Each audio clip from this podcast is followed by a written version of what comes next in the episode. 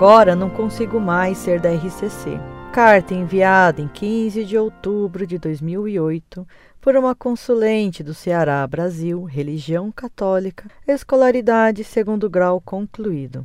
Adorei conhecê-los. Agora não consigo mais ser da RCC. Veja bem, há 14 anos que defendi uma causa mal conhecida por mim mesma e hoje depois da Montfort, amo muito mais a Igreja Católica e estou estudando-a com vontade de defendê-la com amor. O conhecimento, ainda pouco, mas que estão me deixando noites e dias em alerta para o movimento que defendia, sem muita garra e pouco fanatismo.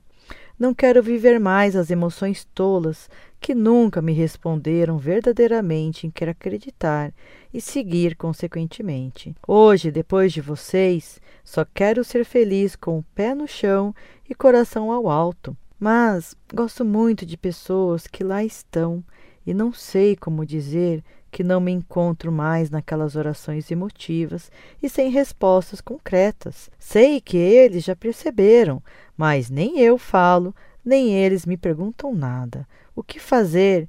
Me ajudem a não magoá-los, mas preciso me decidir. Gosto muito de suas respostas por serem palpáveis. Creio que preciso disso no momento que estou vivendo. Por gentileza, não divulguem meu nome. Muito prezada X, salve Maria. Agradeço a Deus por ter lhe dado a compreensão fundamental de que a fé consiste em crer nas verdades que Cristo nos revelou e que a Igreja sempre ensinou. Não são as emoções e os delírios carismáticos que constituem a fé, mas a crença no que Jesus revelou. Recomendo-lhe que trate com caridade e paciência seus conhecidos carismáticos. Dê a eles argumentos.